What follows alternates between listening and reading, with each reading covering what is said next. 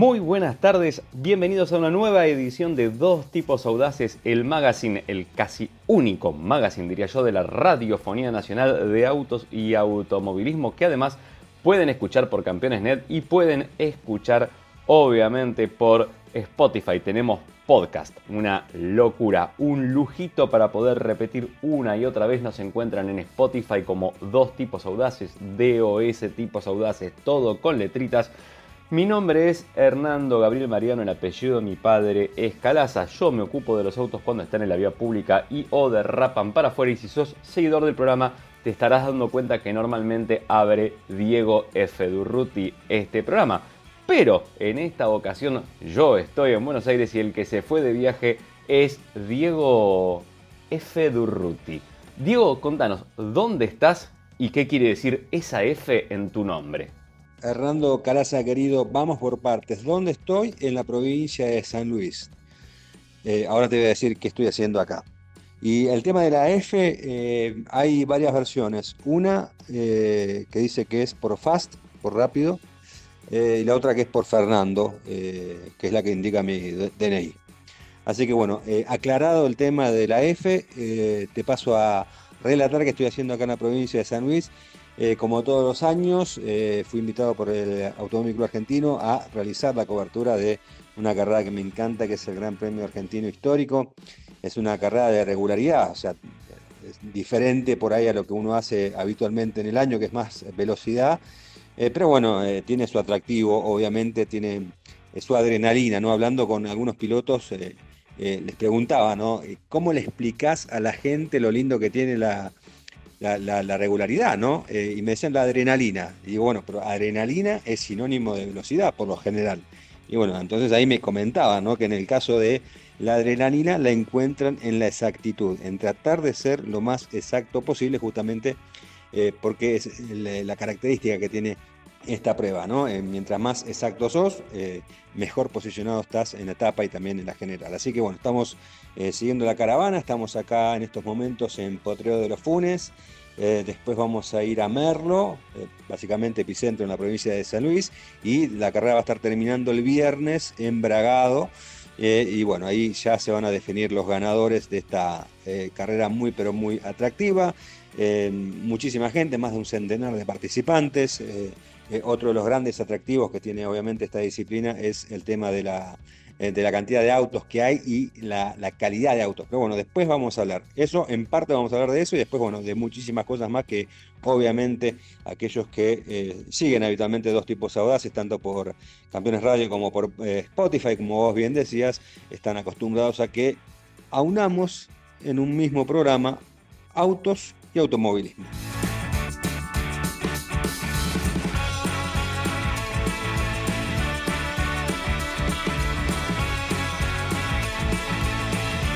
Diego, y estamos en una semana de grandes noticias eh, para los caballos en el mundo de los vehículos.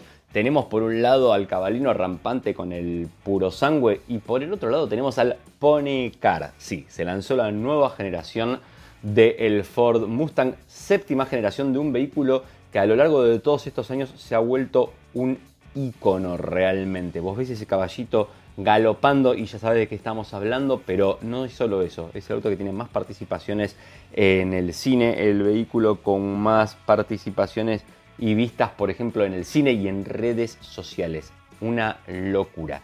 Y antes de que abandones porque tengas miedo de que el auto se volvió híbrido, eléctrico o algo por el estilo, te voy a decir algo importante y yo sé que a partir de este momento vas a empezar a emitir sonidos babeantes, guturales del otro lado, aunque la gente no los escuche, pero mantiene su V8. Sí, sí, sí. Si sos fanático del muscle car y del Mustang y del auto norteamericano, te digo que el Mustang mantiene el V8. Ahora sí, sigamos con la nota, por favor. Lo primero que te tengo que decir es que se conserva la misma plataforma del vehículo anterior, pero toda pasada en limpio para mejorar rigidez, seguridad, prestaciones y obviamente estabilidad, conducción del vehículo. Y estéticamente notas las diferencias en el trabajo de superficies que se hizo. Especialmente ahí es donde está, ¿no? Mucho más lisas, mucho más aceradas, con nervaduras más marcadas. Todo es como más recto, por ejemplo las tomas de aire de abajo y las luces que son como más angostitas y alargadas. La parrilla también es un poco más musculosa. Atrás también están las típicas luces por barras, pero se les ha dado un toque un poquito más tecno. Donde sí se rompe con la tradición y se rompe con el estilo, digamos, continuista que veníamos viendo hasta acá, es en el interior. En lugar de ese tablero simétrico, izquierda-derecha, Ford fue por su nuevo estilo que es el de poner las dos pantallas juntas, el alargado, podemos decirle que son flotantes a la M-Books de Mercedes, como vos quieras decirle, pero lo estrictamente cierto es que hay un clúster de instrumentos digital de 12,4 pulgadas que es seguido por una pantalla táctil de 13,2 pulgadas. Una animalada. Un dato sí muy interesante, muy lindo, es que el freno de mano sigue estando, el freno de mano, el manual, digamos, pero es eléctrico ahora. Y esto es porque le garantiza poder ir más rápido y además tiene una función donde vos podés tirar de la palanca y te hace como si hubieras puesto freno, freno de mano para hacerlo colear al auto. Lo hace automáticamente y controladamente. Uno de estos tantos trucos que van haciendo los autos modernos gracias a la electrónica. Ahora sí, Diego, vamos a pasar a los motores.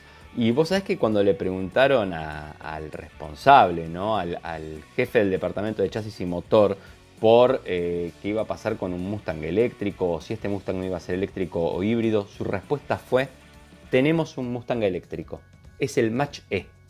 Y este, refiriéndose a la nueva generación, se mantendrá, al menos por ahora, con motores de combustión. Ese al menos por ahora te puede dar a qué dudar y a pensar. Pero, al menos por ahora, el Mustang va a tener el motor 2.3 litros EcoBoost con turbo que rinde muy pero muy bien y lo que a vos Diego te gusta, el V8, suenan sonidos a babearse, sí, de 5.0 litros Coyote que fue totalmente modernizado, ayornado y reestructurado y que se calcula que en la versión GT está rindiendo alrededor de 500 caballos. La caja puede ser manual de sexta o la automática de 10 cambios con levas al volante. Hay un paquete performance además que te da un diferencial torso de deslizamiento limitado, discos Brembo mucho más grandes, 390 milímetros adelante y 355 atrás, cosa que también habla muy bien del reparto de pesos. Cuando los discos traseros son casi el mismo tamaño que los delanteros, eso habla muy bien del reparto de pesos. Tenés la suspensión magnética, que es la que cambia la dureza con, ¿cómo se llama?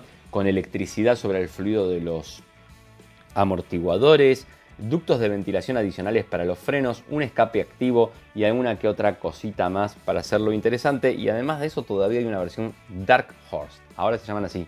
Caballo negro sería Dark Horse, eh, que está más apuntada todavía a las pistas y que tiene, por ejemplo, evoluciones de motor como la que se vio en el Shelby GT500.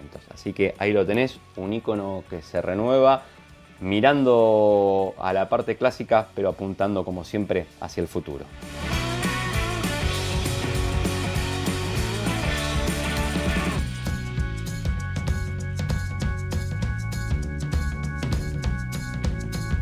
Te escuchaba atentamente eh, cuando hablabas bueno, del tema del, Ford Mustang, de esta, nueva generación, y vos sabés que obviamente si hablas de turismo carretera hay que hablar de Ford y de Chevrolet, pero bueno, específicamente lo voy a hilar con lo que decías vos del Ford y, lo emblemático que es justamente en este caso el Mustang. Y dentro de los vehículos emblemáticos, cuando hablamos de Ford y hablamos de turismo carretera, uno de los que todo el mundo le viene en la mente es justamente la galera de los Emiliosi, un, Ford con el cual eh, ganaron, se cansaron de ganar los hermanos de, de Olavarría eh, carreras y campeonatos. Y justamente en este Gran Premio Argentino Histórico, en esta prueba que se está realizando en la provincia de San Luis, eh, hay alguien que le rinde tributo a, esa galera, a ese, mítico auto. Eh, corre en la clase de, las cupecitas, no hay muchas, la verdad que la realidad es que cada vez son menos las cupecitas que se enganchan en, esta iniciativa de, del Automóvil Argentino. Entiendo que, en los últimos años no han sido muy buenos económicamente para el país y bueno, eso también amedrenta un poco justamente eh, a aquellos participantes que tienen estos autos porque bueno, es una carrera costosa, una carrera de, miles de kilómetros de recorrido. ¿no? Pero bueno, al margen de eso, eh, para destacar lo que está haciendo Darío Biorsi, que es justamente la persona que se encarga de hacerle este tributo a los gringos de Olavarria. Y bueno, justamente hablábamos con él y eh, nos explicaba ¿no? de qué se trata este tributo que hace a la mítica galera. Eh, creo que fue la Coupé Ford que desarrolló algo diferente estando los Galvez y todo en la velocidad que hacían los hermanos de Milosi no lo tenía nadie. Para mí, no solamente como piloto, sino como mecánico, describieron lo que se podía hacer con un motor Ford, ¿no? Ajá, perfecto. Este auto en particular, eh, ¿cómo llegó a tus manos? ¿Qué Esto cosas- es una Coupé Ford 35 original, no tiene ninguna reforma ni ningún corte ni nada por el estilo. eh, y se trabajó sobre eso, hasta hacer la réplica más parecida posible a la galera de los Emiliosi y poniéndole alguna poco más de tecnología dentro del vehículo Sí, para con el tema de la regularidad. que es inevitable. Y el motor es un F100 fase 2, o sea, la nueva versión después de, de la 59 que tenían los Emiliosi, eh, un V8.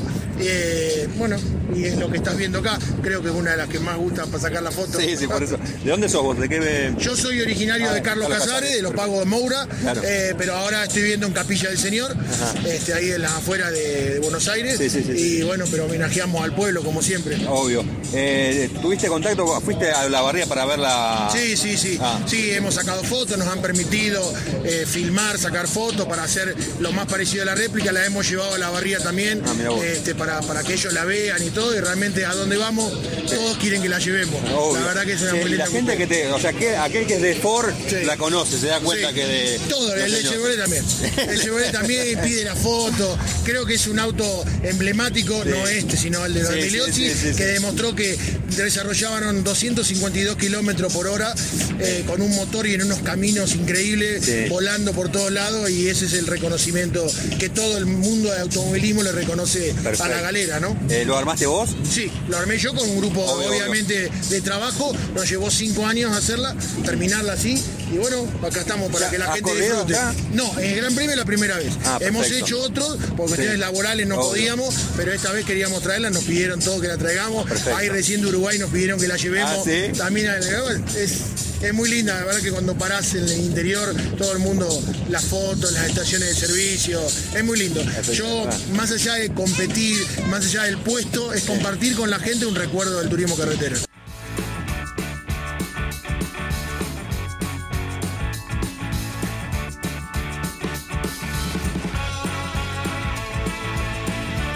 Y acá vamos, Diego, con otras de las que sí van a venir para Argentina, porque finalmente, finalmente, y cuando digo finalmente es porque nos cansamos de ver fotos espía, renders de la marca, después fotos del auto desnudito caminando por la calle, se lanza el Fiat Fastback, lo que podríamos llamar algo así como el hermano con baúl o el hermano coupé, como les gusta decir a algunos, vos sabés que a mí no para nada, del Pulse. Y cuando decimos hermano quiere decir que utiliza la misma plataforma, que utiliza la misma parte frontal y central y donde cambia especialmente en el voladizo trasero más largo, lo cual permite dos cosas.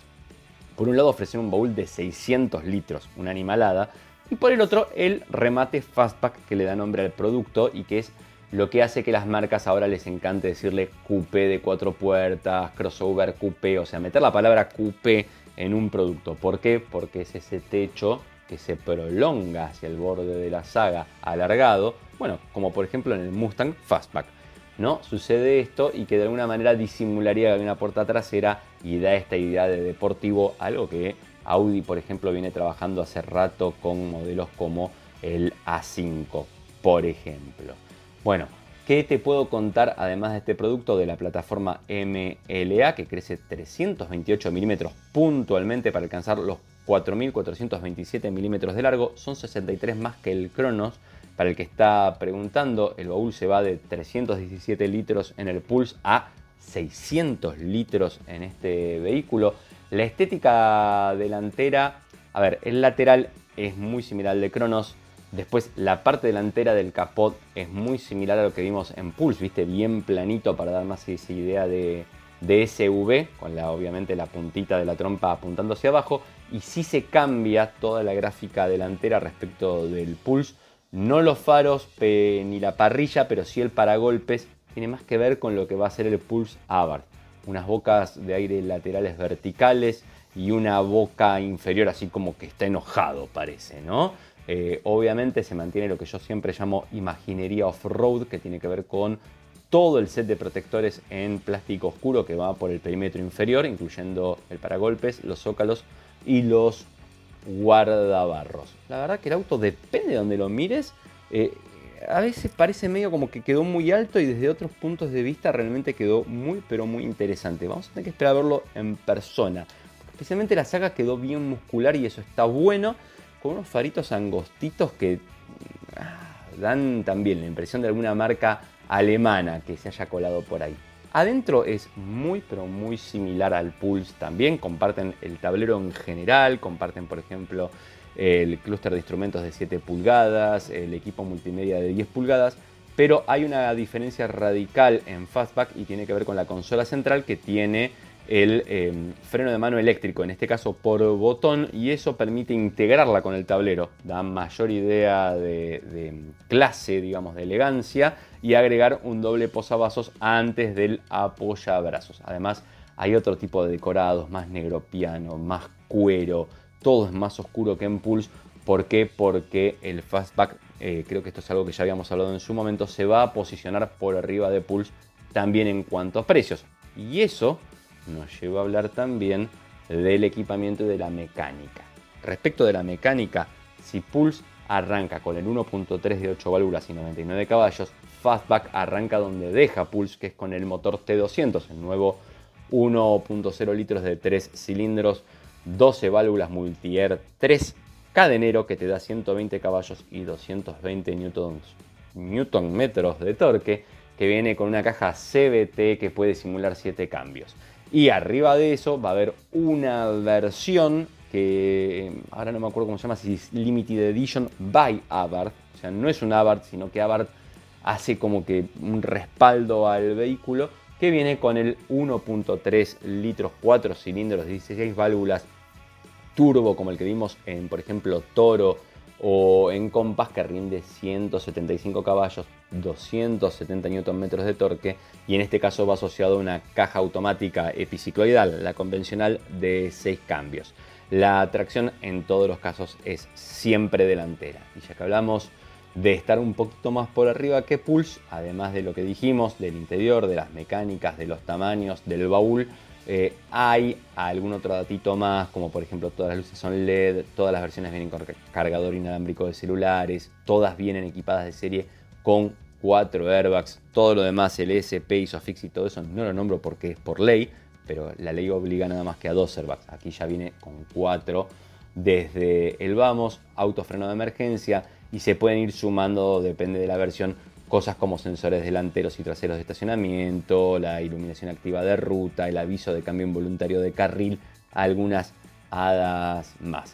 Se espera que el Fiat Fastback esté llegando a Argentina, yo te diría que para inicios de 2023. En este caso yo no devuelvo la plata porque es un poco la esperanza que tiene la marca y lo que me transmite. Pero obviamente todo esto hay que tomarlo con pinzas de acuerdo a la realidad nacional y EU internacional hay que ver también cómo le va al modelo en Brasil, si se vende mucho, bueno, se demora un poco la llegada para acá. Em, si hay problemas con abastecimiento de semiconductores o componentes, también se puede demorar un poco la llegada para acá. Y después, bueno, está todo el tema cambiario y de disponibilidad de divisas para traer las unidades. Así que ahí tenés presentado el nuevo Fiat Fastback. Finalmente lo conocemos, Diego.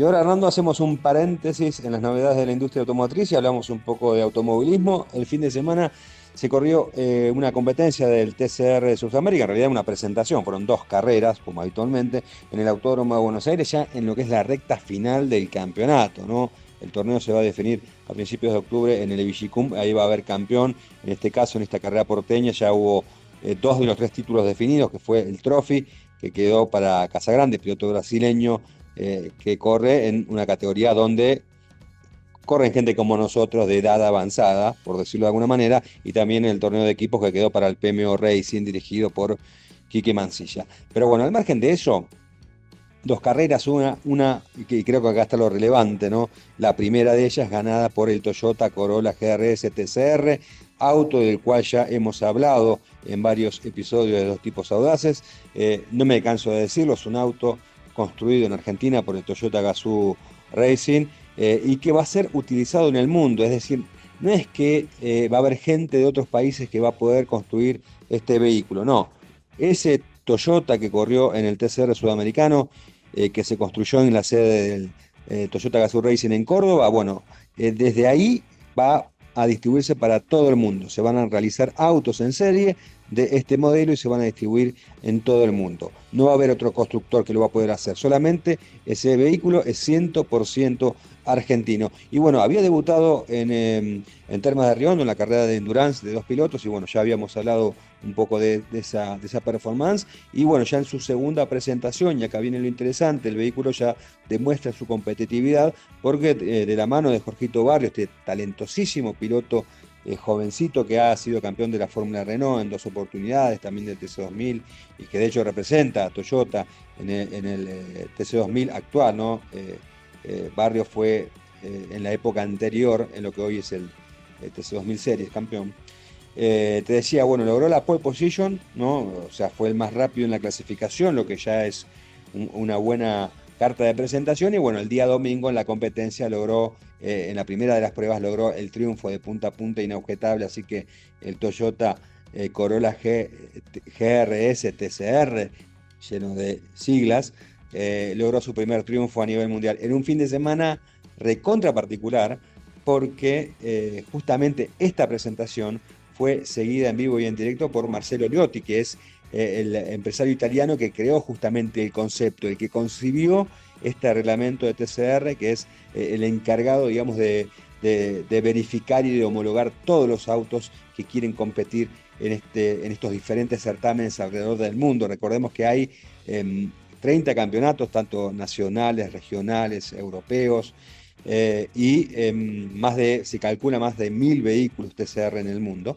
Eh, bueno, y justamente, eh, si bien ella estaba obviamente al tanto de lo que es el proyecto de Toyota, bueno, tuvo la posibilidad, Loti, de, verlo de cerca, de estar ahí en el box eh, del equipo que comanda em, Darío Ramonda, estuvo de hecho también con Daniel Herrero, que recordemos fue presidente de, Toyota Argentina hasta hace muy poco y ahora está vinculado a lo que es las actividades del Toyota Gazoo Racing Latinoamérica. Así que bueno, fue una presentación, digamos, eh, relevante ¿no? En, el contexto de lo que significa justamente que un, auto sobre el cual había muchas expectativas, eh, si quieren, bueno, hay, lo digo, hay una, entrevista que le hice justamente a, Darío Ramonda hablando de, Toyota, que la pueden ver en, el canal de, YouTube de automundo.com.ar, es Automundo ARG, ahí entran y bueno, buscan eh, Toyota Corolla GRS TCR y ahí les sale la nota con Darío Ramonda, donde hablaba justamente de la importancia de este proyecto, por todo lo que yo decía al comienzo. ¿no? Es un auto concebido acá en Argentina que se va a distribuir en todo el mundo. Eh, la segunda carrera la gana Rafael Reis, piloto brasileño, también uno de los grandes animadores del campeonato. Y bueno, justamente eh, el torneo al rojo vivo porque va, hay varios pilotos argentinos peleando por, por el título. El principal candidato, Fabrizio Pesini, que hizo una, una, buena, un buen domingo y se llevó unos buenos puntos. ¿no? Eh, así que importante lo que tiene que ver con, con este presente de, del TCR. ¿Y qué nos va a deparar el futuro? ¿Eh? ¿Qué nos va a deparar el futuro eh, del turismo de, esta categoría mm, nueva, flamante? De, autos de turismo. Bueno, eh, se confirmó también algo que nosotros ya veníamos insistiendo, veníamos adelantando en dos tipos audaces. A partir del año próximo, el TCR va a ser una categoría híbrida, se le va a agregar un kit híbrido, pero ahora entiéndase bien ¿no? el tema de cómo va a ser la hidración, ¿no? porque eh, lo que se quiere hacer es, eh, obviamente, apunta a que sea una categoría sustentable. Ya tienen una categoría sustentable que es el ETCR, eh, e que es una categoría totalmente eléctrica que también organiza Marcelo Lotti. Pero bueno, en este caso, el kit de, de hidratación lo que va a hacer es darle potencia extra a los motores, es como un push to pass como usa el TC2000. Eh, se va a activar a través de un botón, esos caballos son 20-25 eh, caballos extras eh, que le van a dar más poder al motor de combustión para que los pilotos lo puedan utilizar en cualquier momento, tanto para defenderse como para atacar. Obviamente una vez que apretas el botón hay un tiempo de inhibición en el cual no lo puedes utilizar, pero bueno, a diferencia de lo que pasa con el TC2000 que vos tenés una X cantidad de pulsos para hacer, acá aparentemente va a ser libre. Y bueno, Lotti lo que dijo es que una de las categorías, uno de los campeonatos que justamente va a tener este kit va a ser el TCR América. Y la otra novedad, también ya la habíamos comentado en algún momento, es que va a haber más campeonatos acá en la región. Se mantiene como base el TCR Sudamérica, eh, va a haber un campeonato de endurance, es decir, un campeonato que se va a disputar en paralelo. En, realidad son tres eventos el año próximo, sumando también lo que es el TC Brasil. Eh, en particular lo que es el campeonato de endurance, no necesariamente pueden correr los pilotos que están corriendo en el sudamericano, es decir, que ahí está un poco también el negocio de los equipos, la posibilidad de alquilar justamente a pilotos, a duplas que quieran solamente correr el torneo de endurance. Eh, las carreras van a ser en lugar de 60 minutos como eran hasta este año, de 100 minutos y además, bueno, obviamente del cambio de piloto también carga de combustible. Así que eh, un año con muchas novedades, una tercera temporada eh, con varias cosas interesantes y bueno, expectante no solamente por lo que va a ser el 2023, sino también por el final de campeonato que vamos a tener en eh, San Juan Villicum eh, en octubre próximo.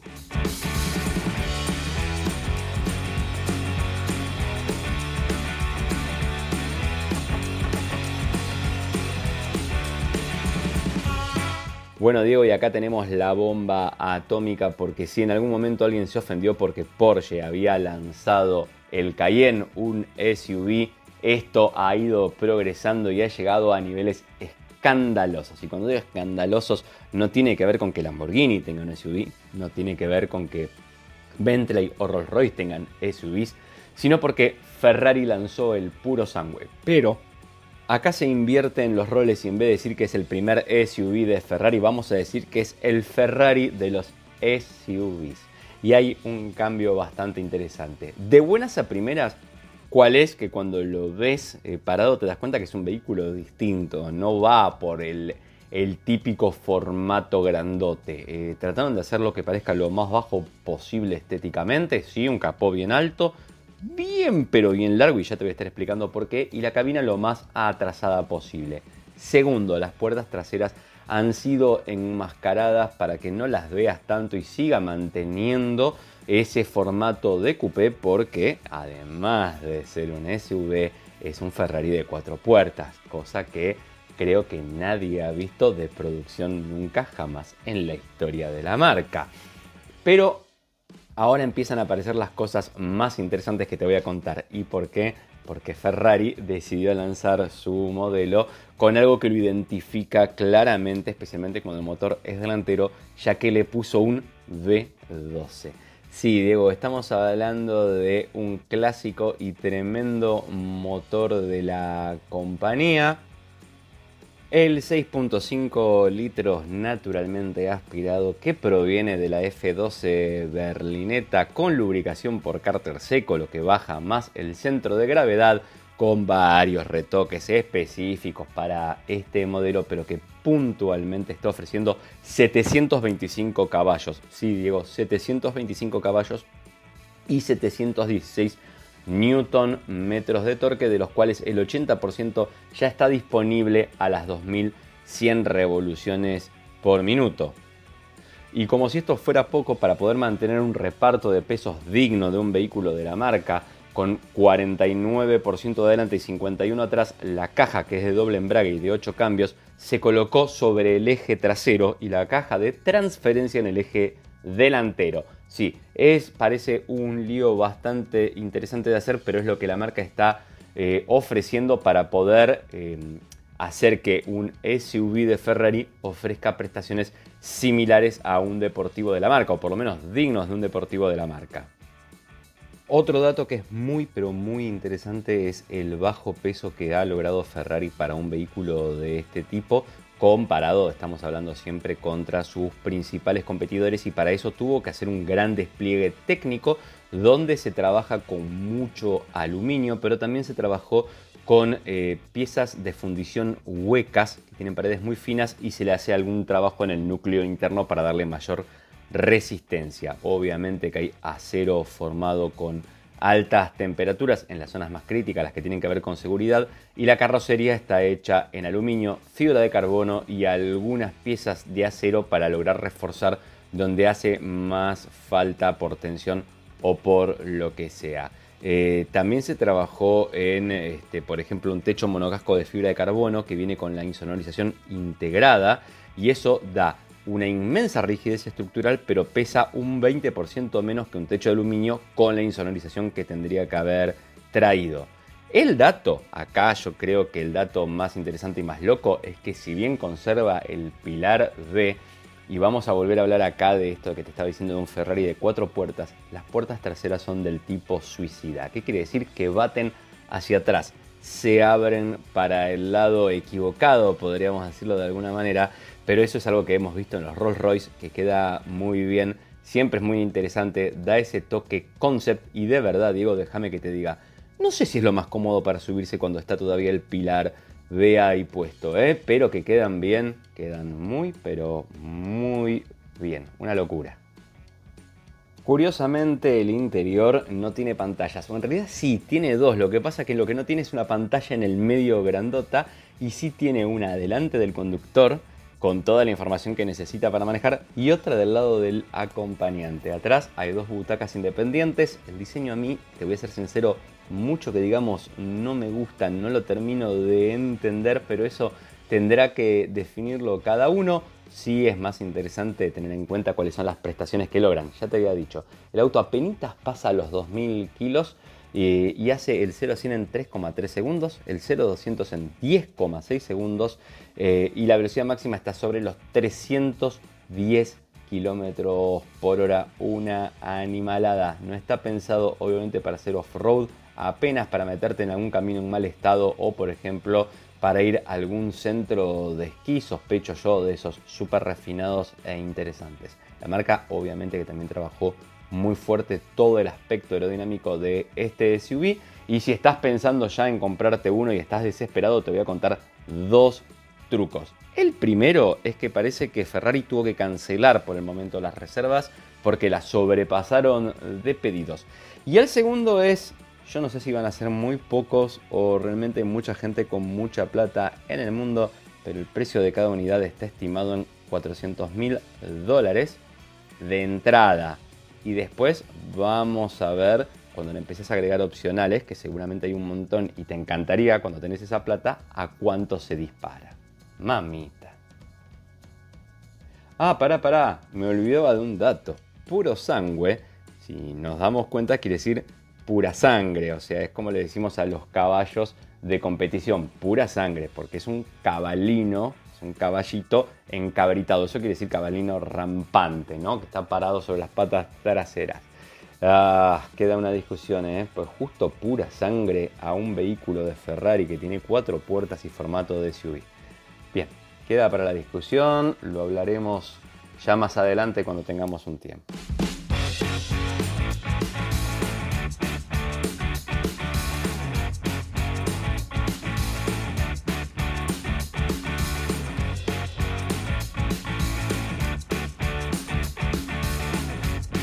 Bueno, Hernando, ya que me hablaste de un animal, de un caballito, de un pura sangre, bueno, yo te voy a hablar de otro animal, del de, eh, emblemático perro de la Argentina, que es el dogo. Y bueno, vos me vas a preguntar, ¿qué tiene que ver el dogo con los autos, con el automovilismo? Bueno, eh, te lo voy a unir, ¿no? Porque me puse a investigar y vos sabés cómo a mí me gusta eh, em, recabar información y traer cosas del pasado al presente para que, bueno, las nuevas generaciones justamente también tengan una idea de lo que fue nuestro automovilismo en nuestra industria automotriz.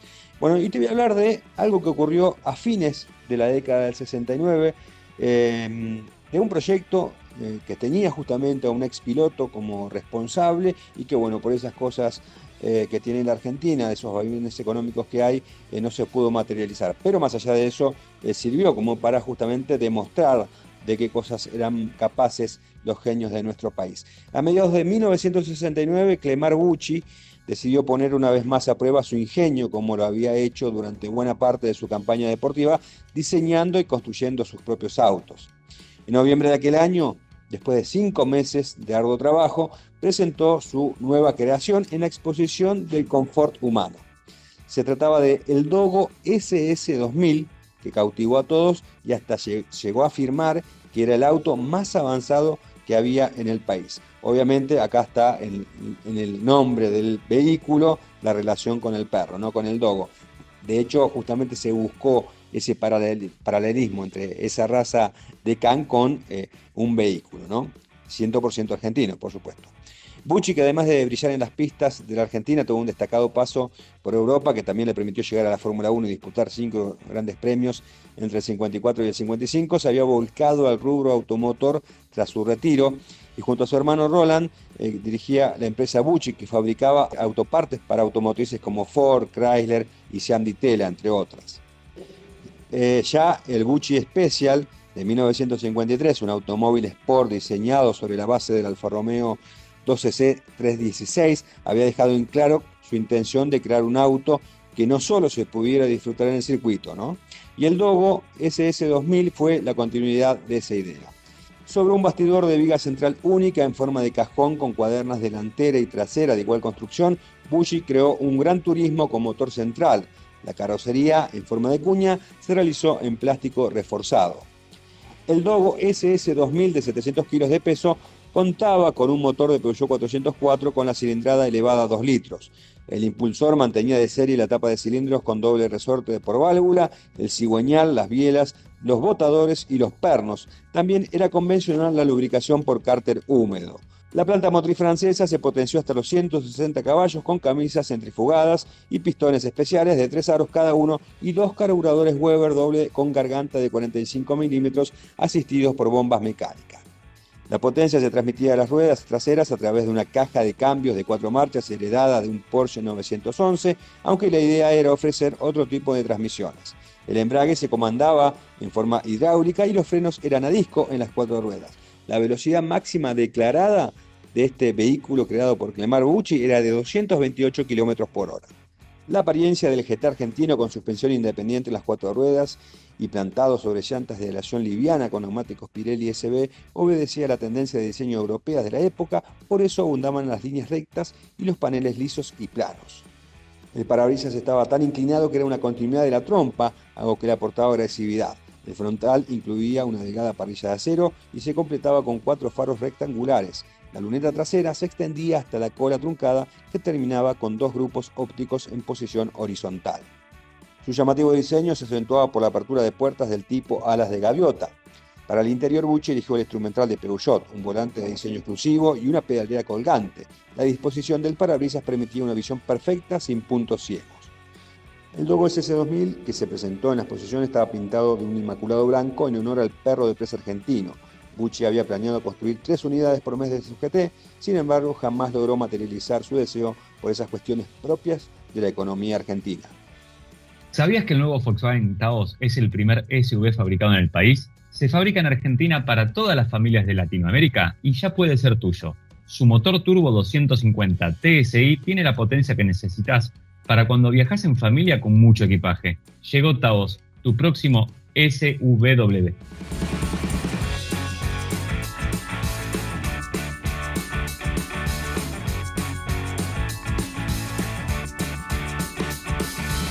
Bueno, Diego, voy a arrancar con las noticias de autos y esta es la primicia primiciosa de lo que acaba de acontecer hace apenas horas y es que en Brasil se lanzó la actualización de Volkswagen Polo, no una actualización cualquiera, sino la de mitad de vida, la que involucra cambios más profundos e importantes. Obviamente, cuando decimos actualización y no nuevo, quiere decir que se mantiene la misma plataforma, que se mantienen casi todos los paneles inalterados y se tocan algunos elementos como mecánica, estética, elementos del interior. A veces se cambia el tablero entero, a veces no.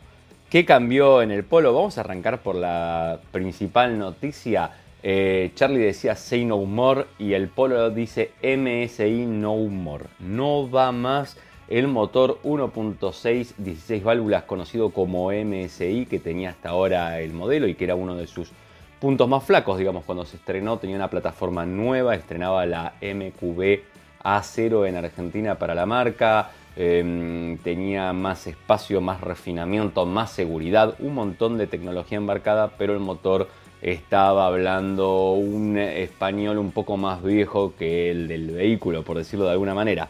Bueno, listo, la marca lo está erradicando. En Brasil va a mantener un motor de un litro para la entrada de gama. Ese acá Argentina seguramente no venga, seguramente te lo estoy diciendo, seguramente. Y bueno, cualquier cosa se llega a venir, como siempre digo, le devuelvo a nuestro internet escucha Em, le, el, abono de internet, bueno, los minutos o segundos que donde dije mal el dato eh, a valor de hoy, ¿no? Cuando obviamente esto no se cumpla. ¿Y cuándo debería cumplirse? En 2023 debería estar llegando a Argentina. Pero volvamos a los motores, Diego. Me voy por las ramas hasta cuando estoy hablando solo. ¿Cuál es la gran novedad? Que a partir de ahora el Polo va a venir exclusivamente con el motor 1.0, pero turbo, el TSI.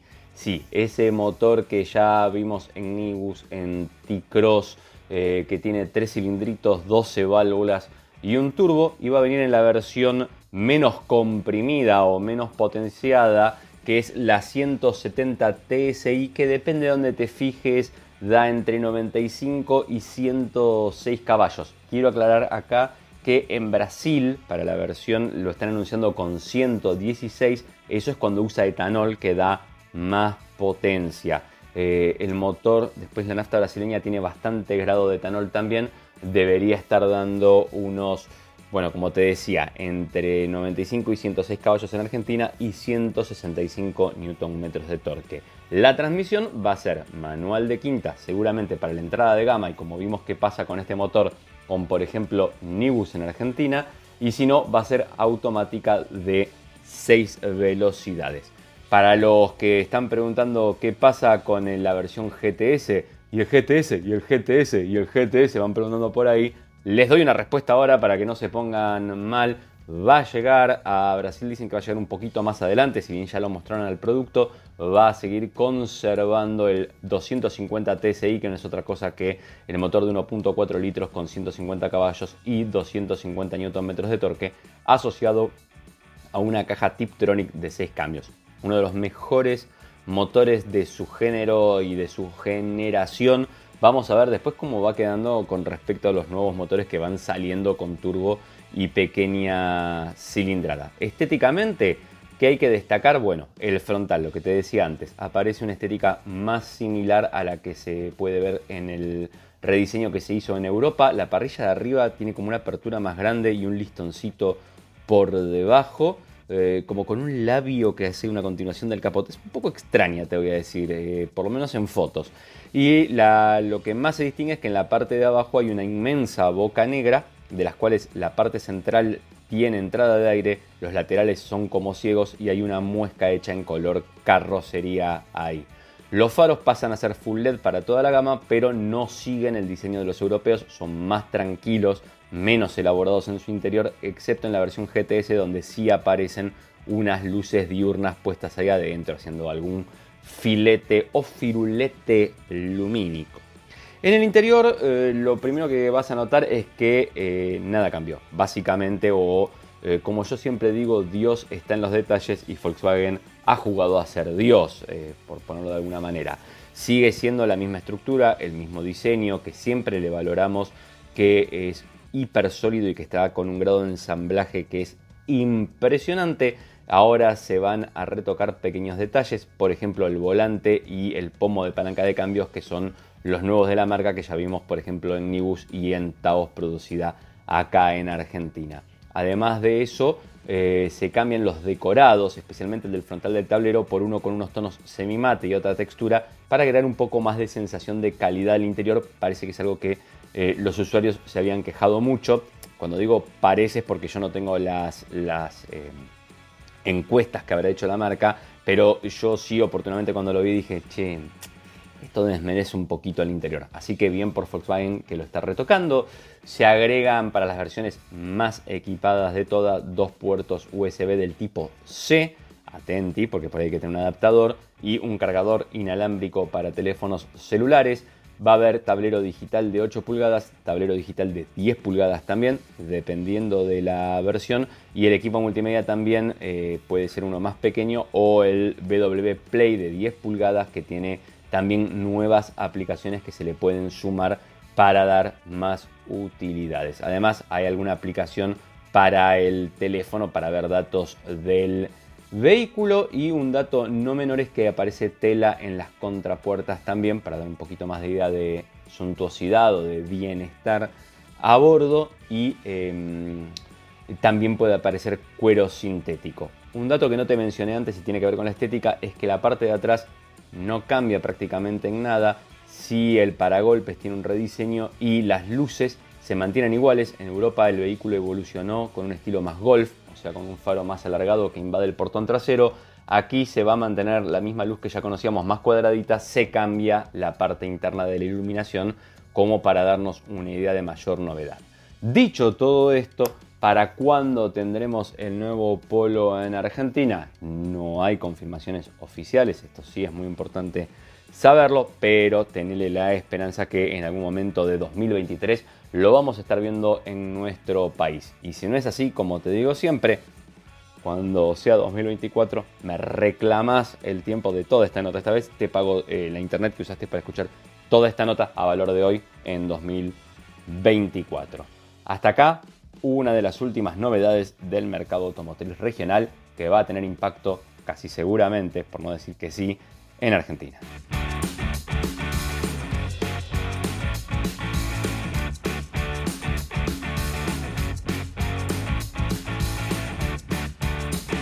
Muy bien, Hernando. ¿Y qué sería de los tipos audaces si no habláramos un poco de la Fórmula 1 de la máxima categoría? Así que le vamos a dedicar estos últimos minutos del episodio de esta semana justamente hablar de lo que se conoce como Silly Season, que es justamente el mercado de pilotos. Y esta Silly Season tiene, por el momento, como gran protagonista al Pinque, no le ha encontrado reemplazante a el español Fernando Alonso, que recordemos se va a ir a Aston Martin. No hay compañero todavía de Esteban Ocon. Está el desconcierto que tiene Alpine justamente como para encontrarle sustituto al bicampeón español que eh, tendría una lista de 14 pilotos, ¿eh? nada menos que 14 pilotos eh, como candidatos a ser coequiper de Ocon. De hecho, se está hablando que tienen programada una, una prueba para las los próximos días en, Hungría, en el Hungaroring, con varios de esos pilotos. La lista eh, incluye y estaría casi al tope a Antonio Giovinazzi, que, eh, hasta el año pasado corrió eh, con el, equipo Alfa Romeo, piloto que también está en, en, la mira de Haas, ¿no?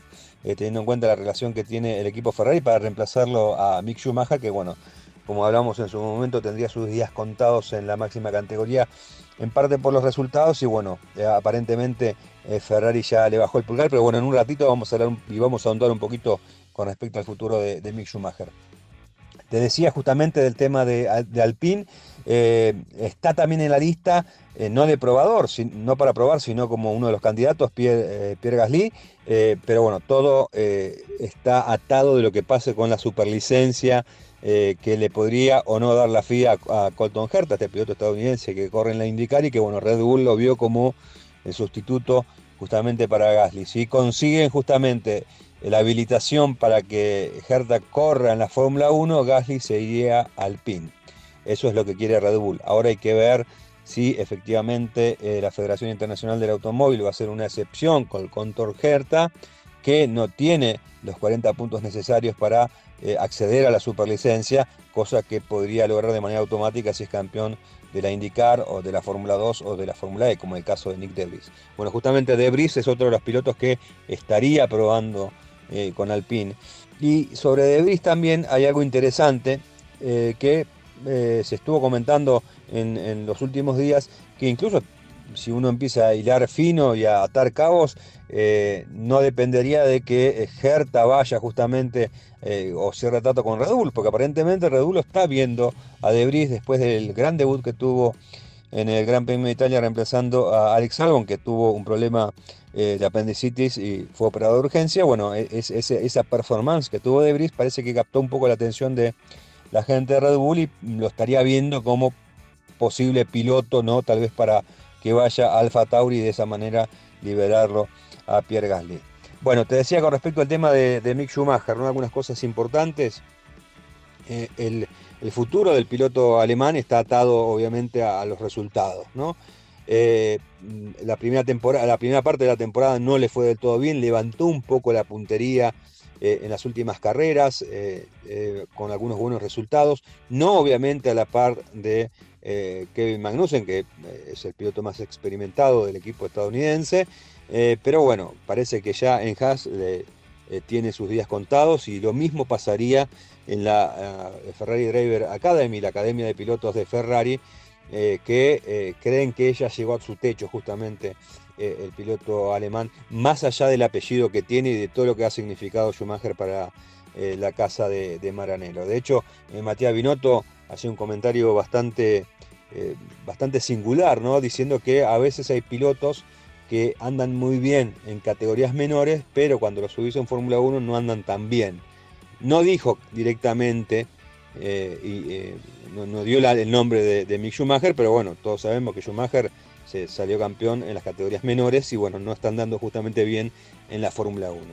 Y justamente esto también viene atado de otro comentario que hizo el propio Binotto respecto a quién podría reemplazar eh, eh, dentro del programa eh, Ferrari Driver Academy, en la cúspide de ese programa, que hoy es Schumacher, bueno, aparentemente sería Robert Schwarman, que es piloto de origen ruso e israelí, que está dentro de la academia, fue subcampeón de, de, Schumacher en, su momento, em, perdón, fue, fue subcampeón de la Fórmula 2 cuando, Oscar Piastri fue campeón de la categoría, perdón, eh, y bueno, ha estado probando en el simulador de Ferrari y eh, va a, realizar eh, pruebas del día viernes de, Gran Premio justamente.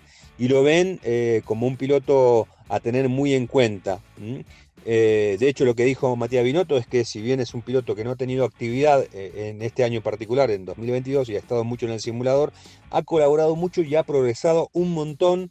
Dice que que ha avanzado conductivamente eh, y que lo ha impresionado mucho y que le ve en futuro de Fórmula 1. Así que, ¿quién dice si finalmente, si eh, en, este, en esta silly season eh, terminamos con Alfa Tauri, con la, dupla actual, con Sunoda y Gasly, con Alpine, con Ocon y con Vitantonio, y con Antonio Giovinazzi, perdón, y justamente el equipo Haas con eh, el danés eh, Kevin Magnussen y Robert Schwarman reemplazando a eh, el amigo Mick Schumacher. Así que bueno, vamos a ver, sigan atentos a las novedades que vamos a publicar en automundo.com.ar y por supuesto comentar aquí en dos tipos audaces. Bueno, ha sido todo por esta semana.